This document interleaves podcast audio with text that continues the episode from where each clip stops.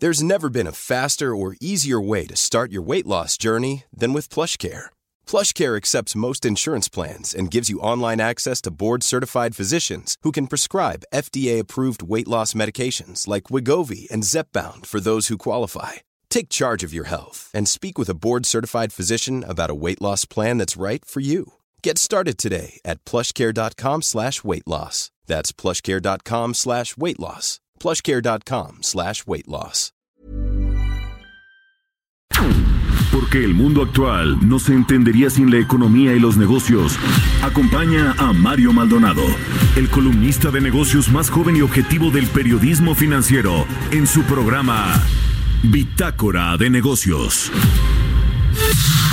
Expo Antaria Alimentaria a México 2020. Consolida alianzas y negocios el 31 de marzo, 1 y 2 de abril. Presenta. El resumen. El subsecretario de Hacienda y Crédito Público, Gabriel Llorio, dijo que la reforma fiscal del actual gobierno estará centrada en establecer elementos para hacer más eficiente la recaudación tributaria. Indicó que esto también implica ampliar la base de contribuyentes. Especialistas consultados por Citibanamex redujeron su expectativa de crecimiento para la economía mexicana de este año a 0.9% por debajo del 1.0% anterior. La proyección para la expansión del Producto Interno Bruto en 2021 se mantuvo en 1.7%. Javier Guzmán, subgobernador de Banjico, señaló que al Banco de México le preocupa que los aumentos salariales que no estén sustentados en una mayor productividad afecten su meta inflacionaria para este año. Recordó que la meta inflacionaria para este 2020 se ubica en 3.0%, cuando en 2019 cerró en 2.82%. Alfonso Romo, jefe de la oficina de la presidencia, descartó riesgos que conduzcan a perder la calificación crediticia de petróleos mexicanos. Dijo que se está reforzando a Pemex para que salga como ha ido saliendo y que ya no hay peligro de perder la calificación. Rocío Nale, titular de la Secretaría de Energía, aseguró que las refinerías de Cadereyta, Madero, Salamanca, Minatitlán, Salina Cruz y Tula pueden producir gasolina premium, por lo que no hay elementos para dejar de hacerlo. A través de su cuenta de Twitter, indicó que para ello requieren un componente de alto octano que es usado cada vez que le solicitan la premium. El secretario de Turismo Miguel Torruco aseguró que el flujo turístico entre México y Estados Unidos generó una derrama económica de 6.424 millones de dólares y un volumen de visitantes de 64 millones 600 mil personas. Bitácora de negocios. Grandes negocios, capacitación especializada en networking para el sector comercial y alimentario. Todo en Expo Antadia Alimentaria México 2020. Forma parte de esta comunidad internacional de empresas y consolida grandes negocios. 31 de marzo, 1 y 2 de abril en Guadalajara. Informes al 5555-809900 y en expoantad.com.mx. Expo Antaria Alimentaria México 2020. Consolida alianzas y negocios el 31 de marzo, 1 y 2 de abril. Presentó.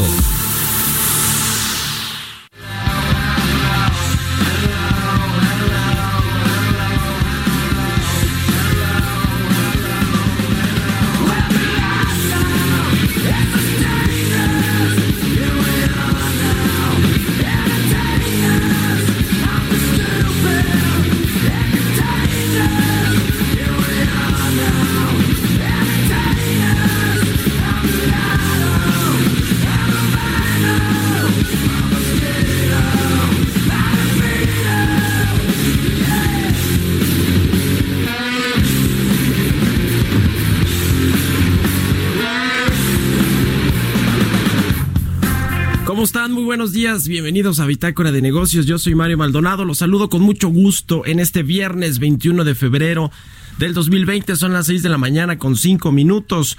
Saludo a quienes nos escuchan aquí en la Ciudad de México por la 98.5 de FM. También a nuestros amigos de Guadalajara, quienes nos siguen allá por la 100.3 de FM en Tampico, Tamaulipas, en Acapulco.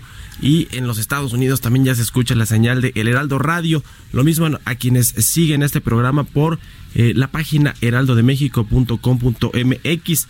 Ahí está el streaming de lo que está sucediendo aquí en la cabina de El Heraldo Radio. Iniciamos este viernes con esta canción de Nirvana. Se llama Smells Like Teen Spirit.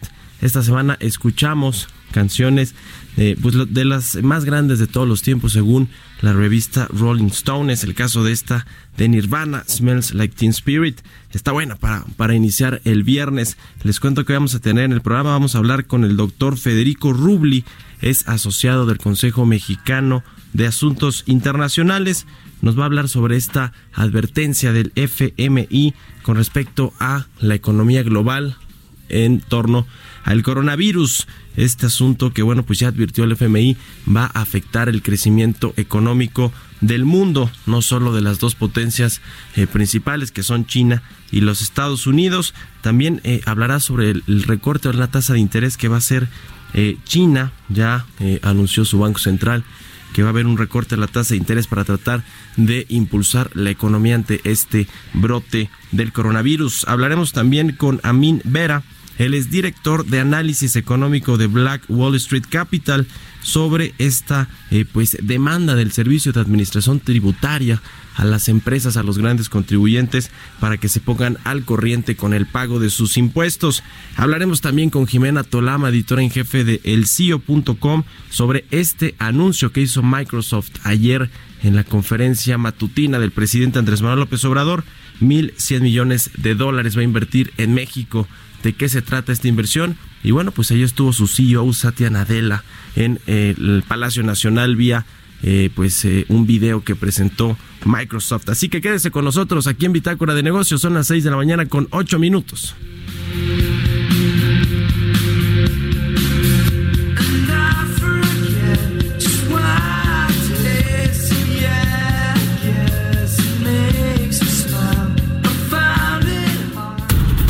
El editorial.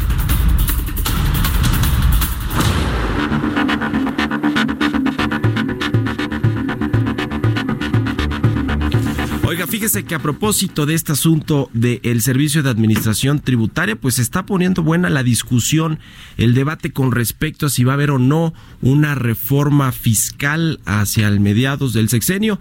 Hay eh, voces eh, encontradas, no solo en el gabinete, en términos generales, sino en el mismo, en la misma Secretaría de Hacienda. Ahí se acuerda que a principios de este año Raquel Buenrostro, la nueva jefa del SAT, dijo que no era necesaria una reforma fiscal que solo había que hacer eficiente el cobro de los impuestos, de las contribuciones, no solo para los grandes contribuyentes, sino en términos generales tenía que ser más eficiente la operación del SAT y no había por qué hacer una reforma fiscal, lo dijo con todas sus letras.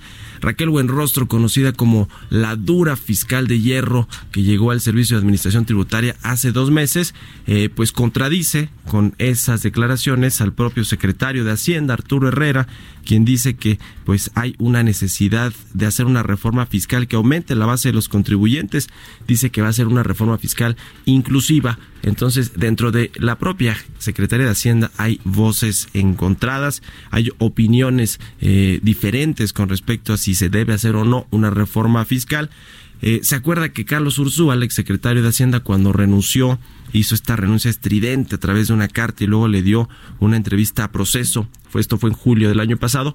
Él dijo con todas sus letras que el presidente realmente no quiere hacer una reforma fiscal porque es impopular, eh, quizás por el costo electoral o por no enfrentarse a los empresarios. Eso dijo Carlos Ursúa. Sin embargo, ayer Gabriel Llorio, el subsecretario de Hacienda, pues le puso el cascabel al gato y dijo que Hacienda sí va a hacer una reforma fiscal, que ya la está preparando y que va a buscar que se amplíe la base tributaria. Lo que sí dijo, también matizó Gabriel Llorio, es que no va a haber, eh, o, al menos en este borrador que se está eh, trabajando, no va a haber aumentos de impuestos, es decir, los, las tasas de impuestos que ya tenemos actualmente en teoría se van a mantener y tampoco va a haber nuevos impuestos. Eso eh, dijo Gabriel, ayer Gabriel el Llorio, dijo que va, va, a tratar de ser una reforma fiscal más progresiva y más equitativa. Bueno, pues son como conceptos un tanto eh, vagos los que, los que dio ayer Gabriel Llorio, pero nos habla de que eh, es necesaria aumentar la recaudación que está en 16% del PIB, la recaudación fiscal, cuando la OCDE, el promedio es de 34%. No nos cabe duda de que sí se necesita una reforma fiscal pero bueno, pues hay opiniones divergentes dentro del gabinete y dentro de la propia Secretaría de Hacienda. La gran pregunta es, ¿qué va a decidir el presidente? Porque usted sabe, él decide todo en esta administración, eh, desde lo más alto del Ejecutivo Federal. Eh, va a seguir el camino de Raquel Buenrostro, que dice que pues, prácticamente no se necesita hacer nada más que cobrar los impuestos que se tienen que cobrar, o lo que dice Herrera y Llorio, que sí se necesita aumentar esta eh, base de contribuyentes y hacerla más equitativa el cobro de los impuestos. ¿Usted qué piensa? Bueno, como sea son impuestos y como sea son impopulares y como sea el costo político pues va a ser para este gobierno y para el presidente López Obrador. Por eso él deberá de tomar esta decisión tan estratégica y tan importante. Y como es un animal político el presidente, yo creo que no va a haber reforma fiscal. Pero usted qué piensa, escríbanos a arroba heraldo de México en Twitter o a mi cuenta personal arroba Mario Mal. Son las 6 de la mañana con 12 minutos. Mercados bursátiles. Roberto Aguilar ya llegó a la cabina de Heraldo Radio. ¿Cómo estás, mi querido Robert? ¿Cuál es tu apuesta? A ver, de, una vez, ¿va a haber reforma fiscal o no? Va a haber reforma fiscal y, eh, o sea, es una cuestión, una necesidad para este país y, sí va a haber reforma fiscal. Bueno. va a haber reforma fiscal. Oye, eh, Arturo Herrera dice, a ver, a ver, la política fiscal la define la Secretaría de Hacienda, o sea, el secretario de Hacienda sobre si eh, las tasas de, de impuestos que se cobran o si hay nuevos impuestos. Al SAT le toca recaudar y ya. ¿No? De verdad, eso dice Arturo Exactamente, sí. Sí están invadiendo ahí un poco el tema de funciones, pero sí hace falta recaudar más en este país. Pero fíjate, Mario, que hay que abrocharnos los cinturones porque esta, este tema hoy, por lo menos el viernes, se antoja bastante complicado. Para empezar, el tipo de cambio ya se nos regresó a 19 pesos. Y es que ayer eh, la Organización Mundial de la Salud dijo que la continua caída en el número de nuevos casos de infecciones por coronavirus en China es alentadora, pero los contagios fuera del país podrían multiplicarse. De hecho, ya hay 25 países, incluyendo a China, que han reportado más de mil casos ante, ante la Organización Mundial de la Salud, incluidos cinco en Irán, que es el más reciente afectado. Y esto fue el tema justamente alertó eh, desde ayer en los mercados. Alcanzamos a platicar ayer, Mario, que se había estado reportando, o se había reportado más bien, un aumento inusitado en los casos en Corea y Japón, donde incluso estos estaban sorprendiendo las propias autoridades en materia de salud y estos temores influyeron en el comportamiento de los mercados financieros desde ayer y se espera una nueva jornada de volatilidad extrema el día de hoy. De hecho, las bolsas asiáticas cayendo ya, los futuros de los mercados eh, de Estados Unidos también en terreno negativo y es que, bueno, pues además de esta situación de que ayer China había comentado de que ya tenía bajo control el tema, pues se dio a conocer que había más de 200 presos que habían sido infectados con el coronavirus y que estaban fuera de la zona de cuarentena. Entonces esta situación, como decíamos ayer o hemos comentado esta semana, Mario, también pone en duda las declaraciones, las palabras, las cifras del el gobierno de China. Un dato importante es que en la primera quincena de febrero las ventas de autos nuevos en China se desplomaron 92% esto debido a la paralización parcial de la economía por la contingencia sanitaria y las prolongadas vacaciones por la celebración del Año Nuevo Lunar. Por su parte, se estima que la producción automotriz caería 70% en el mismo lapso y esto, pues además de que cierran diversas plantas, pues están afectando las cadenas de producción global de varias marcas, como es el caso de Nissan y Honda, que anunciaron retrasos que van a retrasar todavía más la apertura de sus plantas cerca del epicentro del coronavirus en China. Y bueno, el gobierno de ese país sigue apuntalando su plan emergente de apoyo a la economía y ahora analiza otorgar subsidios para la compra de autos nuevos y pidió continuar con las inversiones de proyectos de infraestructura e incluso adelantó un paquete de obras por más de 250 mil millones de dólares, principalmente en carreteras, vías rurales y puertos. Además, analizan incentivos a la inversión extranjera. Y bueno, de cara a esta reunión de los ministros de Finanzas y banqueros centrales del G20 que se realiza este fin de semana, pues el Fondo Monetario Internacional dijo que la epidemia del coronavirus se ha convertido en el riesgo más apremiante para la economía global y su impacto será más grave si la epidemia se prolonga en el tiempo y se extiende a otros países más allá de China. Y bueno, pues obviamente ya está sucediendo esta situación, se está cumpliendo en parte estas advertencias del Fondo Monetario Internacional. Sin duda, Mario, el fin de semana esto va a ser importantísimo, el tema central de discusión de estos ministros de Finanzas y banqueros centrales del G20. También podría darse una situación de que eh, no sería descabellado ver una baja, una tendencia de baja en las tasas de referencia en, todo, en el mundo, justamente para tratar de amortiguar el daño económico de esta situación. La meta permanente de 3% de la inflación en México probablemente no se va a lograr este año debido a que en los próximos meses su comportamiento se verá afectado por efectos del alza en los costos salariales y los precios agropecuarios, entre otros. Esto lo dijo ayer el subgobernador Javier, eh, Javier Guzmán y esto pues es importante también de cara a lo que estamos viendo en términos de las presiones. Es un hecho que ya no vamos a alcanzar esta meta del 3%. Nada más el último dato en enero, aquí lo reportamos, la inflación interanual se aceleró a 3.2% respecto al 2.8 con el que cerró el 2019. Ya nos comentaba también en parte Jesús en el resumen sobre el tema de la encuesta de Banamex, pero es interesante también que el Banco de México recortaría por sexta ocasión consecutiva la, tasa de referencia un cuarto de punto en su próxima reunión de política monetaria y se estaría llevando a 6.75, esto según la encuesta, insisto, del de, eh, grupo financiero Citibanamex, que por cierto, fíjate que también es importante porque una nuevamente eh, está mostrando mostrando mejoras en las expectativas del tipo de cambio, pues pasó de 19.67 a 19.60. Pero bueno, a ver si se, qué tanto se puede mantener. Y ayer en los reportes corporativos, estamos en el pleno periodo en Estados Unidos y en México, pues buenas noticias para el Grupo Televisa que se recuperan los ingresos de publicidad, pareciera que ya tocaron fondo, un buen reporte de la compañía y bueno, pues esto eh, anticipan analistas que podría reflejarse hoy en el comportamiento de sus acciones. Y te doy la actualización del tipo de cambio 19 .0041, así es como cotiza en estos momentos. Está tomando un respiro seguramente nuestro peso fortachón. ¿Hablará el presidente de este tema hoy en la conferencia matutina? Pues no lo creo porque solo habla cuando el peso está eh, fuerte, apreciándose eh, fuerte con respecto al dólar y, cuando es la moneda pues que más ha ganado eh, terreno. Exactamente. Sí, hoy el tema, insisto, está bastante complejo. Ya los futuros también del, del crudo del petróleo crudo, WTI cae un están cayendo un dólar y también el real brasileño está cayendo a su mínimo nivel récord y esto, bueno, insisto, por una nueva oleada de volatilidad en los mercados justamente por el tema de la expansión de los eh, casos de coronavirus ya fuera de China, Japón y Corea, Mario, eh, sufriendo realmente sobre el tema por las expectativas tan negativas que hay en cuanto al contagio.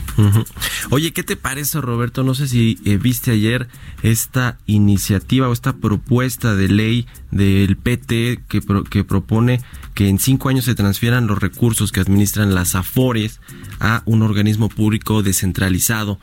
Eh, híjole, qué cosa esto, ¿no? Digo, yo dudo mucho que esta iniciativa transite que, tenga, eh, eh, pues que le den entrada ahí en el Congreso, pero preocupa que los legisladores quieran tocar, echar mano de esos recursos, de esos miles de millones de pesos que son los ahorros de los trabajadores para que los administre un, eh, pues una entidad pública descentralizada y no sean las afores que pues tienen todo este régimen de inversión importante para maximizar los, el, el ahorro de los contribuyentes. Pues fíjate que no es la primera vez que es una tentación que han tenido justamente varios de los legisladores. En ese sentido, ya sabemos que el, gobierno no es el mejor administrador. Entonces, la cuestión es que este tipo de cuestiones, eh, en términos de una bomba de tiempo, que ya son las, las, las, pensiones eh, que se suman a la deuda del gobierno, pues hoy que te la lleves a un, un órgano eh, propiamente del gobierno, pues la verdad es que lo único que es, es, da un poco de temor sobre quienes tenemos ahorros ya en, ese, en esos fondos, sobre el destino que pudiera darse en algún momento también que se pudieran utilizar. La tentación es muy grande. Si ya tomaron del guardadito del gobierno federal, pues ¿qué, qué nos esperamos de nuestros ahorros para el retiro, Mario? Creo que ese es bastante complicado y peligroso que, que se siga hablando o promoviendo una iniciativa en ese sentido. No, y además el hecho de que el gobierno por sí mismo, a pesar de que sea un organismo descentralizado como se está proponiendo en esta iniciativa de ley, sea quien administre tu dinero y no eh, una, una entidad eh, eh, privada, pues te da más desconfianza, ¿no? Yo sí, el gobierno. mira, el gobierno recauda impuestos y los gasta muy mal casi todos los gobiernos, es el caso, por supuesto, de, México. O sea, por eso la gente no quiere pagar impuestos porque no los ve, eh, eh, digamos, eh, ejecutados realmente. No reflejan, ¿no? ¿no? se reflejan, exactamente.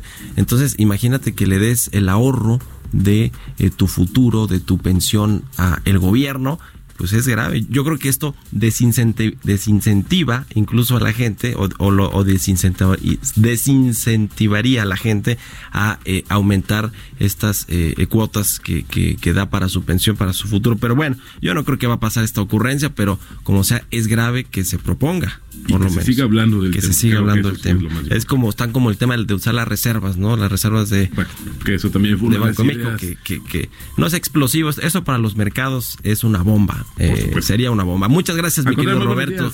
Siga Roberto Aguilar en su cuenta de Twitter, Roberto AH. Son las 6 de la mañana con 21 minutos. Entrevista.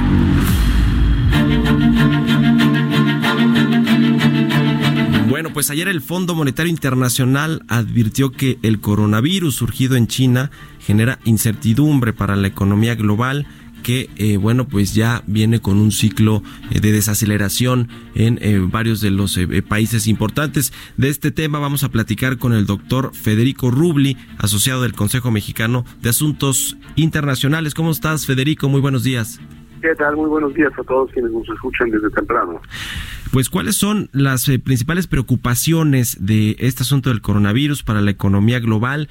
Eh, que, que el Fondo Monetario Internacional, bueno, ya había advertido, no fue la primera vez que lo hizo ayer, que venía una desaceleración económica y que se agravaría por este brote del coronavirus. Sí, así es. Eh, pues desafortunadamente tenemos un elemento de incertidumbre más para la economía mundial para este año que pues evidentemente no estaba contemplado eh, desde hace unas unas cuantas semanas, ¿no? Yo creo que este brote del coronavirus eh, va a calificar con todas las características para ser denominado un fenómeno de cisne negro, ¿verdad? O sea, estos fenómenos que tienen que cumplir con tres características, que sean inesperados, impredecibles, de magnitud importante y que son sujetos a una explicación o racionalización, pero expuestos, porque ex ante pues no hay ninguna explicación. Entonces yo creo que eso eso eso va a suceder, ¿no? Ahora es importante este eh, ver los datos de cómo ha estado evolucionando este virus, porque ese es donde estriba precisamente la gran preocupación. La gran preocupación y incertidumbre es en la velocidad a la cual se ha venido propagando este virus, ¿no? O sea, simplemente al día de ayer se tienen ya eh, identificados 76.100 casos en el mundo, eh, de los cuales la, los fallecimientos han sido 2.245, prácticamente todos en, en, China, eh, hay nueve de esos 2.245 que son casos fuera de China, ¿no? Pero lo que preocupa es, eh, como decía yo, la velocidad a la cual se está propagando este virus. Simplemente si comparamos algunas cifras de del número de casos que se tenían al 30 de abril, eh, fueron 8.100, perdón, al, 30 de, enero, perdón, al 30 de enero eran 8.150, o sea que veintitantos días después, al día de hoy, tenemos 76.100, es una velocidad impresionante, ¿no?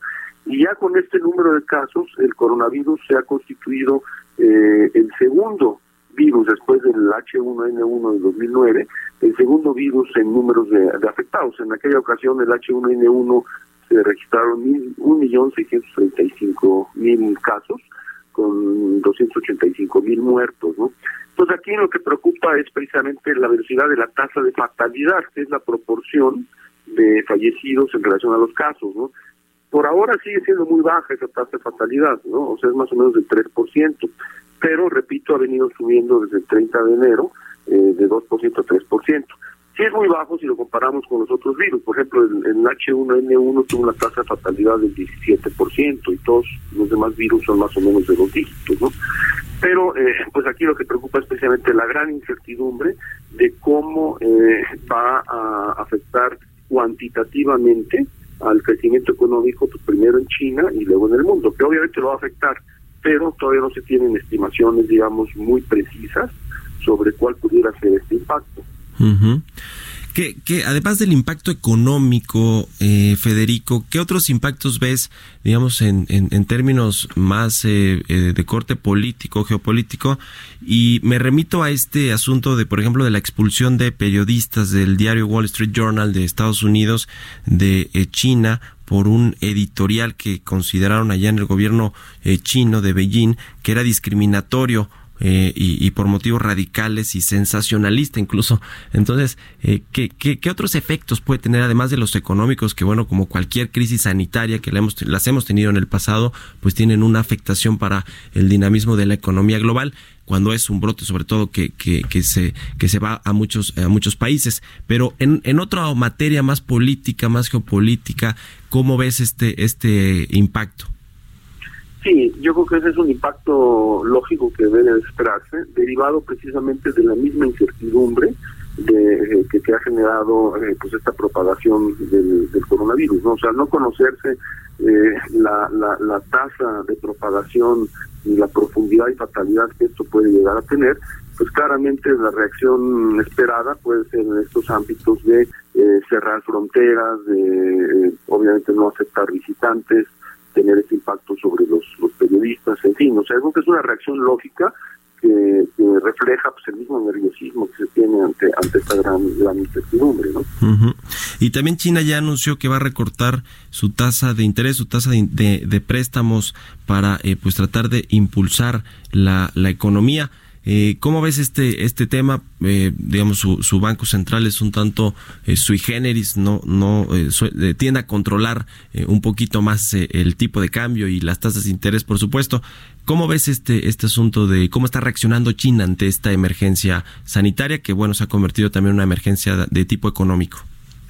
Sí, en, esta parte de la reacción de, política económica por parte de China, eh, pues sabemos que el Banco de China realizó una inyección masiva de recursos hace un par de semanas y pues precisamente con la finalidad de bajar las tasas de interés y bueno, como señalas los tienen de manera controlada, pero sobre todo para tratar de estimular el, crecimiento económico. Desafortunadamente va a ser de un impacto en el corto plazo pues prácticamente nulo porque de aquí a que eh, todas las cadenas de valor que se han visto afectadas, sobre todo en la en la provincia eh, de Hubei, que es en donde se encuentra Wuhan, eh, Hubei es muy importante porque tiene una serie de eh, fábricas de, autos y de autopartes que son muy, muy importantes para el comercio exterior. Entonces, obviamente esas fábricas están paradas.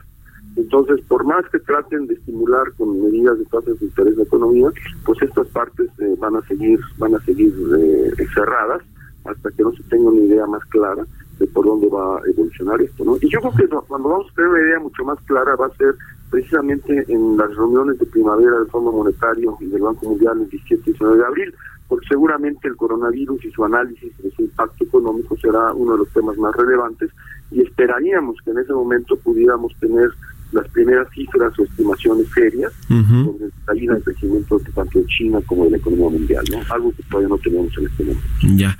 Bueno, pues muchas gracias, como siempre, doctor Federico Rubli, asociado de Comexi, por habernos tomado la llamada aquí en Bitácora de Negocios.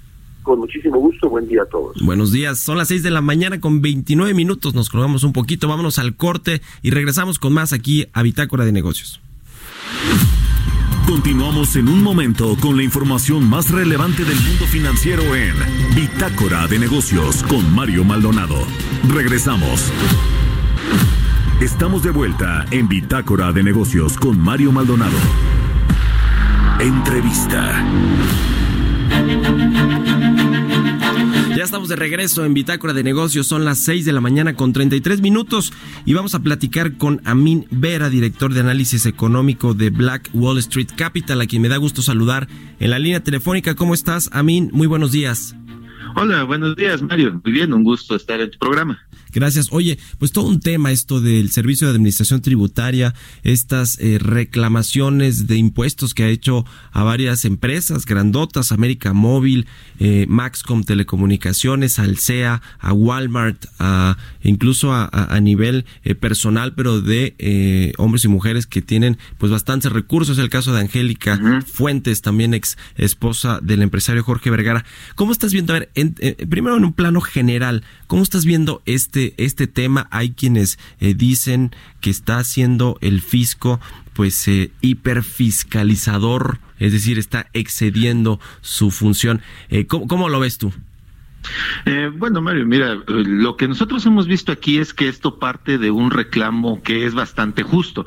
De hecho, desde hace aproximadamente dos años, dos años y medio, eh, en Black Wall Street eh, tenemos un modelo de descuento de flujos de efectivo que nos permite ir viendo más o menos cuánto pagan realmente las empresas. se supone que este rango debería estar entre 20 y 30%, tal vez un poco más, tal vez un poco menos, pero siempre termina saliéndonos que de acuerdo al flujo que tuvieron real de efectivo, la verdad es que están pagando entre el 10 y el 15 y hay muchas veces que pagan incluso menos que eso. Entonces, por ese lado, eh, es cierto que, que, este es un reclamo que, que es legal y es verdad que estas empresas tienen estrategias que muchas veces les hacen pagar menos de lo que deberían, pero también es cierto que, que los cobros que están haciendo eh, no está tan claro que tengan todo el sustento legal que deberían y además eh, están exigiendo ahora, bueno, páguenos todo ahorita. Y eso tampoco es lo más adecuado para una empresa o para la viabilidad de poder seguir cobrando eh, los impuestos que se deben. Ahora, en, en una eh, primera instancia, más o menos son 23.300 millones de pesos que ha eh, pues reclamado el Servicio de Administración Tributaria por impuestos que no se pagaron en el pasado por diferentes transacciones, como esta compraventa de los restaurantes de VIPS que hizo Alsea.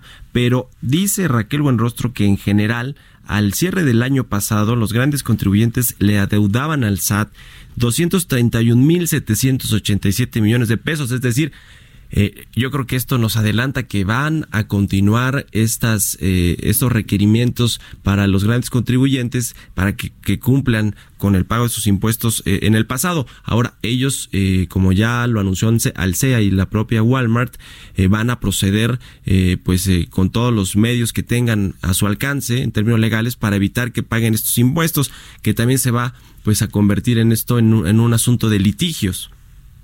Sí, sin duda. El, caso de Alsea es, es eh, no solamente es esperado, sino que es importante que haya ahí una, una justificación real de por qué están haciendo este, este cobro. Es importante notar que a diferencia de lo que pasó con América Móvil, en el caso de Alsea no es el cobro de los impuestos que realmente se generaron durante el ejercicio. Es como bien mencionabas por la compra de, la, de, la, cadena de VIPs. Y viéndolo ya en, en números, les están cobrando el 40% del total de la compra. Eh, salvo algunos países de Europa, en todo el continente americano es muy raro que se llegue a pagar una tasa así por una transacción de, de, este estilo. Además de que en su momento eh, el SAT avaló que, bueno, que esta compra ya había cumplido con sus requerimientos fiscales. Por eso Alsea está diciendo que, que va a salir a, pelearlo. Y, y, además dijo en un comunicado a, a, los inversionistas que tenía un equipo legal que aseguraba tener los, los argumentos jurídicos para, para poder ganar el caso. Eh, independientemente de que tenga o no tenga la, razón, eh, Alsea aquí se está jugando mucho, a diferencia de América Móvil, eh, que pagó 8.200 millones y que es algo que comparativamente, pues no es que no le pegue, pero América Móvil sí tiene ese dinero para, incluso lo tenía presupuestado y mucho más que eso para pagar impuestos de corto plazo. En el caso de Alsea, si termina pagando los 3.000 o casi 3.900 millones de pesos, eh, sí tendría un problema de flujo de caja y elevaría su apalancamiento, lo estuvimos viendo hace unos días, de 2.8 veces a 3.81 veces. O sea, al sea realmente sí se puede meter en un problema eh, económico y de sustentabilidad de la empresa si tiene que pagarlo todo, sobre todo si es en una sola exposición. Pues es todo un tema. Ahora, ¿qué opinas de este debate que ya eh, se, volvió a encender con respecto a la eh, reforma fiscal que se debe hacer en México? Eh, Raquel Buenrostro, la jefa del SAT, que lleva apenas dos meses al frente del organismo, dice que no se necesita, que lo único que se necesita es lo que está haciendo, cobrar los impuestos que no se cobraron o hacer más eficiente el, el cobro de impuestos. Pero por otro lado, dice Gabriel Llorio y el propio Arturo Herrera que sí se requiere una reforma fiscal que sea más equitativa y progresiva. Son, creo yo, dos palabras, dos conceptos que dejan mucho a la imaginación. O sea, no sé puntualmente eh, que, el concepto de progresivo y de equitativo, cómo se vaya a aplicar a una nueva política fiscal. ¿Tú cómo crees que, que vendría una política fiscal con estas dos características que mencionan los funcionarios de Hacienda, pero que no tenga que ver con aumento de tasas de impuestos o con nuevos impuestos? Bueno, eso de que no tiene que ver con aumento de tasas eh, es como muchas cosas en, esta administración, es un decir. Es un decir. Eh, sí, ah, me acuerdo mucho que en el primer año se, dijo mucho que no se iba a aumentar ningún impuesto de ninguna manera y a, los primeros a los que les aumentaron el impuesto este año fue a los a los a quienes tienen ahorros o inversiones, nos aumentaron la tasa de retención de, de ISR en ganancias de capital y a, a quienes ahorran en CETES. Entonces sí se están aumentando impuestos, en el, eh, a veces de manera indirecta, como en el caso de las gasolinas, pero sí, sí, de que se están aumentando, se están aumentando. Ahora, los grandes contribuyentes representan muchas veces hasta el 70% de la recaudación que tiene el SAT. Entonces, aquí de nuevo vemos una, una pugna entre dos visiones al interior de la administración para ver si se van a ir por donde siempre se han ido, que es tratar de exprimirle más a quienes ya están en el radar.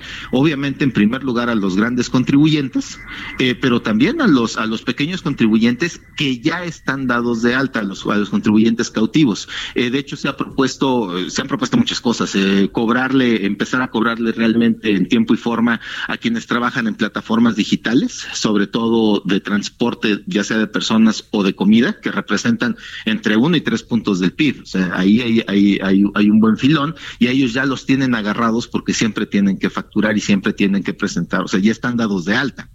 Eh, el problema aquí es que más que, enfocarse a eso, lo que debería de hacerse es aumentar la, base de, recaudación e irse sobre ese 60% de la economía de México que es informal y a quienes muchas veces no quieren tocar porque en gran medida eh, representan una base de apoyo del presidente y de su partido. Pues ahí está el tema, ahí está el tema porque efectivamente una reforma fiscal tiene un costo político, un costo electoral que si se hace como se necesita, que es una reforma fiscal más profunda, que, busque que eh, quienes están en la economía informal y quienes no pagan impuestos paguen impuestos, pues eh, tiene su costo político. Yo dudo que el presidente López Obrador dé luz verde para que se haga una reforma fiscal de este tipo. Quizá habrá eh, pues algunos cambios, ajustes cosméticos que no, van, no vayan al fondo del problema y México pues seguirá recaudando muy poco, seguirá en esta en este promedio del, si no me equivoco, 16% del PIB, cuando el OCDE pues está en el 34% del PIB en materia de recaudación fiscal. En fin, pues lo estaremos platicando. Te agradezco mucho eh, que nos hayas tomado la llamada esta mañana, Min Vera, director de análisis económico de Black Wall Street Capital. Muy buenos días. Gracias, Mario. Igualmente, buen día. Que estés muy bien, 6 de la mañana con 41 minutos. Vámonos a otra cosa porque ya está en la línea telefónica Jimena Tolama. Innovación. Jimena Tolama, editora en jefe de elcio.com, ahora no vino a la cabina de radio porque está enfermita. Mi querida Jimena, ¿cómo estás, Jime? Eh, te mando un abrazo y un saludo eh, caluroso desde aquí, desde la cabina del Heraldo Radio. Muchas gracias, muchas gracias, Mario. Sí, estamos un poco enfermos, pero aquí al pie del cañón. No hay nada que nos impida aquí hacer la llamada. Muy bien, pues cuéntanos de este anuncio que hizo ayer el CEO de Microsoft, Satya Nadella, ahí en la conferencia mañanera del presidente. Pues fíjate que por fin veamos los primeros destellos de la apuesta de este gobierno de la Cuarta Transformación por impulsar un país más digital, más conectado. Ayer lo hicieron con bombo y platillo, con este anuncio justo de Microsoft, de poner su data center en México y otros tres proyectos más. Se tomaron su tiempo, eso sí, porque recordemos que pasó poco más de un año para saber más sobre esta estrategia digital nacional en este sexenio y de, y de la que esta alianza justamente es parte. La presentó Emiliano Calderón, quien es justamente el coordinador de la estrategia digital nacional quien asumió hace poco el cargo en lugar de Raimundo Artis Espriu, a quien por cierto no se le vio por ningún lado y ahora anda impulsando CF Telecom y este proyecto de llevar internet a, a todo el rincón eh, a todos los rincones del país. Pero bueno, repasemos rápidamente si quieres de qué se trata esta alianza y platicamos los alcances y lo que esto significa. Bueno, vamos a escuchar la cápsula que nos preparó Jimena Tolama.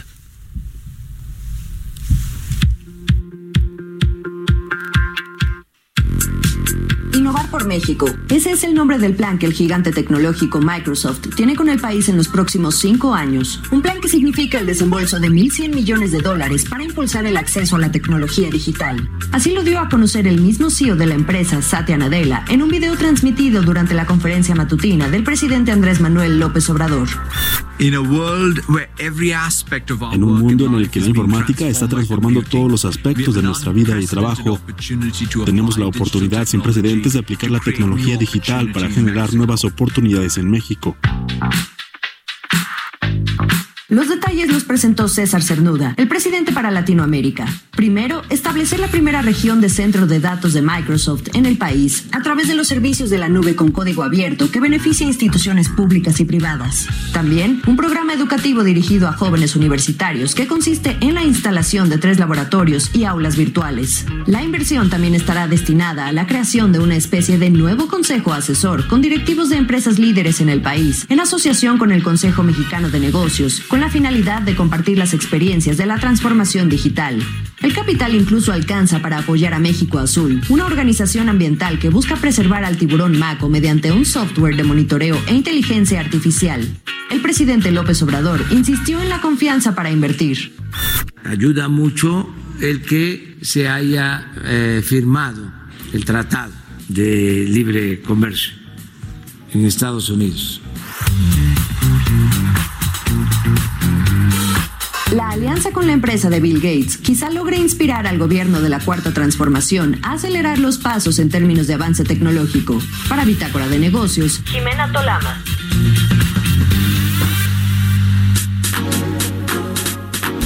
Bueno, pues importante este anuncio que se hizo ayer, sobre todo por un poco, no solo los 1.100 millones de dólares, sino las formas, ¿no? Es decir, finalmente una empresa de tecnología como es Microsoft eh, envía a su CEO global a que pues eh, eh, transmita este video en la conferencia matutina y el presidente le da entrada porque, bueno, tiene que ver con este asunto de la democratización de la, los servicios digitales, de, del Internet, de, la, de los servicios en la nube, es decir, de todo esto que eh, se está hablando en el mundo pero que bueno, pues nos falta el, el, insumo principal, mi querida Jimena, que es el Internet que llegue primero a todos los rincones de México. Exactamente. Y además, ¿de dónde viene todo esto? Porque sí, el mensaje es muy interesante. Al parecer, el presidente estuvo en pláticas con la gente de Bill Gates desde abril del año pasado. O sea, esto ocurrió incluso antes de la charla que tuvo con Mark Zuckerberg de Facebook, CEO de Facebook, dos meses después, en junio, ¿te acuerdas? Entonces, bajita la mano, pero el presidente vaya que está teniendo contacto con los grandes magnates de la tecnología y todo podría estar ligado, porque cuando habló con Zuckerberg, no solo, eh, vaya, no reveló la conversación, pero el presidente sí dio a entender que lo había invitado a sumarse a su plan de llevar Internet justamente a todos los mexicanos. Así que pienso que es lo mismo que pudo proponerle a Nadella y que en este caso Microsoft sí aceptó, aunque claro, poniendo primero su negocio, porque dejaron claro lo que México les representa en términos de oportunidad. Ya solo era cuestión de cuajar esto para dar un mensaje político fuerte y adoca este tema del Internet para todos, la digitalización, el apoyo a las pymes, la parte financiera, en fin. Y también aprovechó esta coyuntura del TEMEC. Debemos recordar que su discurso se mantiene en demostrar que hay confianza para invertir en el país, ahora que la economía pues simplemente no creció y tenemos otros indicadores preocupantes, pero de ahí que dijera que pues esto también es una prueba más de los beneficios de la aprobación de este tratado con Estados Unidos y Canadá. Ahora, eh, haciendo a un lado lo político, ¿qué ve Microsoft en México? Todo tiene que ver con sus data centers y, el número de, pobladores en un país. Los data centers son estos lugares donde se guarda toda la información, son sistemas de almacenamiento y ellos tienen ciertos programas para ofrecer servicios en la nube. Tienen tres principalmente que ahora, hoy por hoy, en sus reportes financieros incrementan mucho los ingresos de esta empresa. En marzo del año pasado incluso anunció su llegada a África con estos mismos servicios con los que va a estar en México lo que quieren es convertirse en un proveedor global en ofrecer estos servicios en la nube para empresas, para gobiernos, etcétera. Entonces, pues aquí desde México esta infraestructura en la nube de Microsoft tendría presencia no solo en México, sino en 57 regiones para 22 países. La verdad sí es relevante y pues yo creo que sí fue una buena jugada del gobierno del presidente López Obrador de, de hacer esta alianza con Microsoft. Vamos a ver qué otras vienen y a ver si luego dice algo de Mark Zuckerberg. Sí, caray, porque te acuerdas que hizo hace ya que varios meses, ¿no? Este anuncio de que iba a haber una, un acuerdo, ahí van a trabajar el gobierno con Mark Zuckerberg, justo en esta intención de llevar Internet a todos los rincones de, México, pero como que quedó también ahí en el aire y ya no se hemos sabido nada, ¿no? De esta eh, eh, pues, supuesta alianza con Facebook eh, del gobierno federal para, para proveer Internet. Muy bien, Jimena. Oye, nos llegó por ahí el, el, el chisme, el rumor de que ya vas a tener una participación más aquí en Bitácora de Negocios. Cuéntanos, danos la primicia. próximamente. Yo creo que eh, si todo sale bien va a ser todos los lunes. Ahí estaremos con ustedes también para darles muchos insights off the record de lo que pasa en el mundo empresarial en México. Ah, bueno, mira, información de, primera mano, privilegiada. Oye, Jime, bueno, pues muchas gracias. También me, llegó el rumor de que ahora sí vas a abrir tu cuenta de Instagram para que todo el mundo te siga y, y puedan intercambiar ahí eh, comentarios contigo. Tú también dijimos que la íbamos a abrir juntos hoy. Bueno, pues ahí está, ¿eh? ya se comprometió Jimena Tolama. Danos tus redes sociales aprovechando, mi querida Jime. Claro que sí, mi Twitter es arroba Jimena Tolama y me pueden seguir con mucho gusto. Y en Instagram, pues ya lo vas a abrir, pues ya mejor dalo.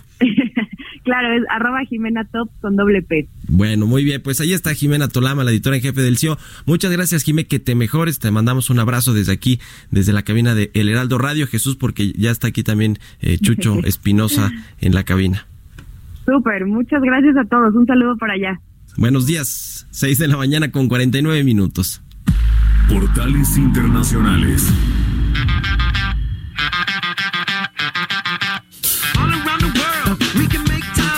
Pues ya está aquí Jesús Espinosa en, la cabina de Lealdo Radio. Jesús, ¿cómo estás? Buenos días. Mario, ¿cómo estás? Bien, bien, muchas gracias. Buenos días para todos. Ay, señorita Jimena Tolama, ¿eh? Todo un caso, todo un caso. Pero sí, síganla en Instagram. Ya les había comentado uno, qué foto tiene ahí de perfil felicidades por, ese perfil. Pero bueno, vamos rapidísimo, Mario, con los portales internacionales porque se nos termina el tiempo y aparte hay información. Comenzamos con el Financial Times, Mario, porque la Unión Europea se estanca en la cumbre del presupuesto cuando las divisiones quedan al descubierto. También Estados miembros en punto eh, muerto, mientras que se enfrentan a una enorme brecha de financiación después del Brexit. En Bloomberg.com esta mañana la economía precisamente de la eurozona eh, pues muestra resistencia al coronavirus. Boris Johnson obtiene voto de confianza anticipado de la economía del Reino Unido también las grandes economías de Asia ya están sintiendo el impacto del coronavirus y la inflación de compra de pánico se desvanece a medida que los virus martirían la demanda. Y en expansión también tocan el tema de la zona del euro y es que la tasa interanual de inflación de esta región se situó en enero en el 1.4% y en el 1.7% en el conjunto de la Unión Europea frente al 1.3 y también el 1.6 registradas respectivamente en diciembre. Y es que si lo comparamos con los datos del mes pasado, por ejemplo en España, registraron la segunda caída en la tasa de inflación más alta de la Unión Europea con una baja del 1.4%, la misma cifra que Malta y también superado solo por Italia con el 1.8%. Mareció el panorama internacional de los portales y no dejar de comentar que este próximo lunes arranca el abierto de tenis de Acapulco. El abierto mexicano de tenis de Acapulco estará el próximo lunes arrancando y ya llegó a territorio guerrerense, a Acapulco por supuesto, al puerto. El español Rafael Nadal llegó ayer eh, jueves está listo para participar en esta edición que es la número 27 ya del abierto mexicano, 27 años ya. Todavía me recuerdo cuando se estaba hablando de que venía el tenis a México, este abierto para su primera edición, imagínense. Bueno, Nadal está eh, eh, ya en nuestro país, por supuesto, en 2013, de hecho eh, ganó, ganó el abierto, el año pasado se quedó por ahí en, en, segunda ronda. Y entre otros deportistas que ya, ya están arribando o tenistas que ya están arribando al puerto, entre ellos también está la italiana Sara Errani y también el suizo Babrinka. Y algo que llama la atención, el próximo año, Mario, el próximo 2021, se estaría estrenando un nuevo estadio para este abierto mexicano de tenis, que, eh, bueno, gracias a toda esta una inversión de más de mil millones de dólares del plan maestro en el estado de Guerrero, un ambicioso proyecto que va a poner a Acapulco, eso sí, estamos listos, eh, seguros, eh, va a poner a Acapulco listos para albergar un Master Mill, a pesar o, o más bien apenas de que se presente esta oportunidad. Así que ahí está la inversión. Usted si quiere ir a Acapulco para este abierto, ah, todavía hay boletos. Puede encontrar boletos todavía desde el lunes hasta el día que termine, el sábado 29. Y los boletos van desde dos mil pesos, tres mil pesos, nueve mil pesos. Si quiere un abono de seis días, por ejemplo, pues le puede costar hasta 28 mil pesos, Mario. Bueno, muy bien. ¿Y tú vas a ir al, abierto mexicano? No podemos. En Acapulco. Vamos a ir a Acapulco, pero en dos semanas después. Pero a la convención bancaria. Exacto. Bueno, muy bien. Pues interesante. Por, cierto, Roger eh, Federer, hablando de tenis, eh, se, se, lesionó, ¿no? No sí, va a operaron. participar en, muchos torneos importantes. Va a estar fuera algunos meses. Sí. Que bueno. Y vino hace, vino cuando hace poco aquí a la Plaza de Toros. En noviembre. En noviembre. Un partido de exhibición. muy bueno, muy bueno. Yo fui, la verdad es que muy bueno. Pues muchas gracias, eh, Roberto. No, no, no. Jesús Espinosa. Danos tu, Twitter, Jesús, también para que Twitter te siga la como Chucho Radio y TV. Ahí nos encuentran. Ahí está. Gracias, Jesús. 6 de la mañana con 53 minutos. Historias empresariales.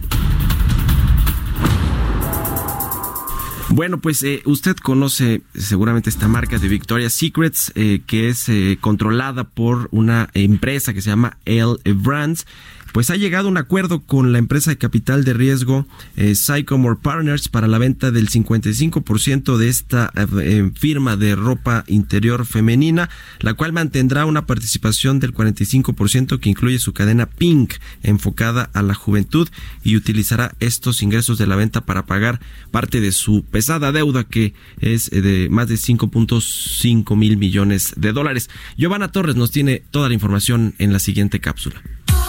Victoria's Secret, conocida por su lencería y su desfile de angelitos sexys, dividirá esfuerzos para ceder el control mayoritario de su empresa matriz L Brands a la firma privada de inversiones Sky Moore, que adquirirá el 55% de la firma de ropa interior por un 1.100 millones de dólares.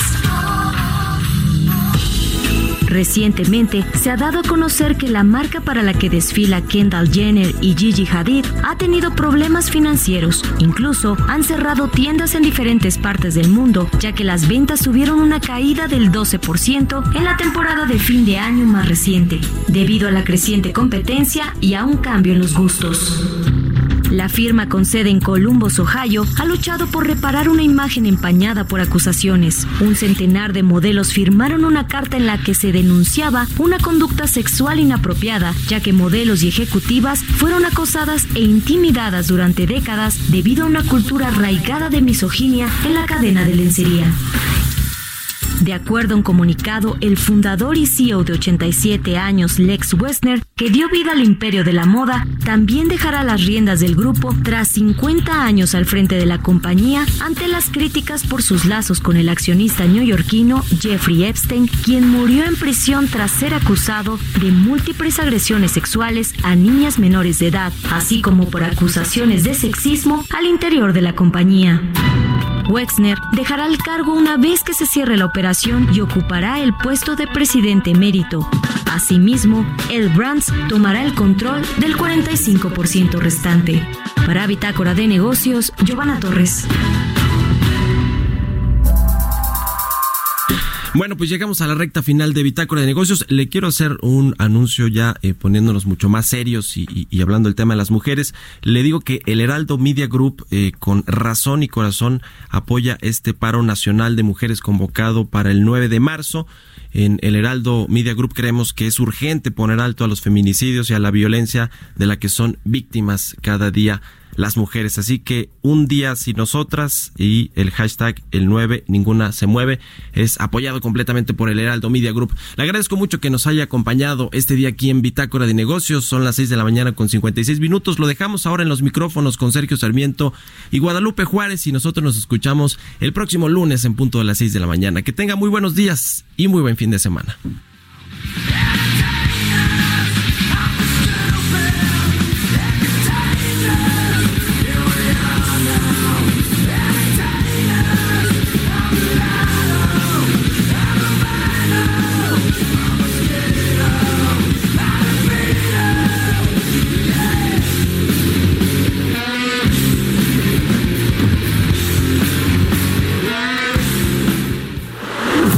Fue Bitácora de Negocios con Mario Maldonado, donde la H suena y ahora también se escucha una estación de Heraldo Media Group.